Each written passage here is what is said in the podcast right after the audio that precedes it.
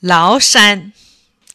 古时候，东海边本来是一片平原，人们种地、放牧、打鱼，过着太平的日子。有一年，海里忽然冒出一只大鳌鱼，兴风作浪，把富饶的海滩搅成了人间地狱。有个渔民叫大智，他和妹妹大勇。决定除掉大鳌鱼。一天，他俩与鳌鱼厮杀，鳌鱼一张嘴，喷出一股水，把他俩冲出了五里多远。兄妹俩合计，就这么与鳌鱼斗是斗不赢的，得想别的办法。于是，兄妹俩告别乡亲，去寻找除掉鳌鱼的办法。路上，他们遇见了一位纺线的老婆婆，就把鳌鱼为害的事对老婆婆说了，向她请教除鳌鱼的办法。老婆婆说：“用万人纺的万金纱拧成长绳，才能拉动大鳌。”告别纺纱婆婆后，他俩继续往前走。遇上了一位铁匠大叔，兄妹俩向铁匠大叔请教。铁匠说：“用万人凑的铁打万斤重的钩，才能钓鳌鱼。”谢过铁匠大叔后，他们又上路了。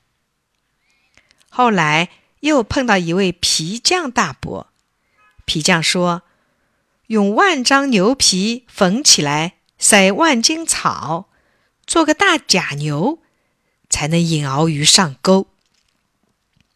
兄妹俩又走了很多路，一天在路上见到了一位白发老公公。他们向老公公请教，老公公说：“捉鳌鱼的办法有了，可得要有顶天立地、力能拔山的人，才能拉住鳌鱼。”兄妹俩请教老公公，老公公说：“你们背我走上千里路，便能成为这样的人。”大志二话没说，背着老公公就向家乡走。走了五百里，他已长得顶天立地、力大无比了。大勇急了，忙抢过老公公，背着他走了五百里。也成了个顶天立地的巨人。回到家乡，大勇刚把老公公放下，老公公却跳进大海里，转眼间就变成了一座白石山。兄妹俩回到村子里，就联络了乡亲们一起纺棉线、打鱼钩、剥牛皮、割荒草。一切都准备好以后，他们把万斤的大鱼钩塞进万张牛皮缝的大草牛里，然后把牛放进东海，一头用万斤线拧成的绳扯向二十里外的草地。鳌鱼一见小山似的大黄牛，张口就吞了下去。鳌鱼上钩啦！兄妹俩拉住绳头，使劲儿将大鳌鱼往岸上拉。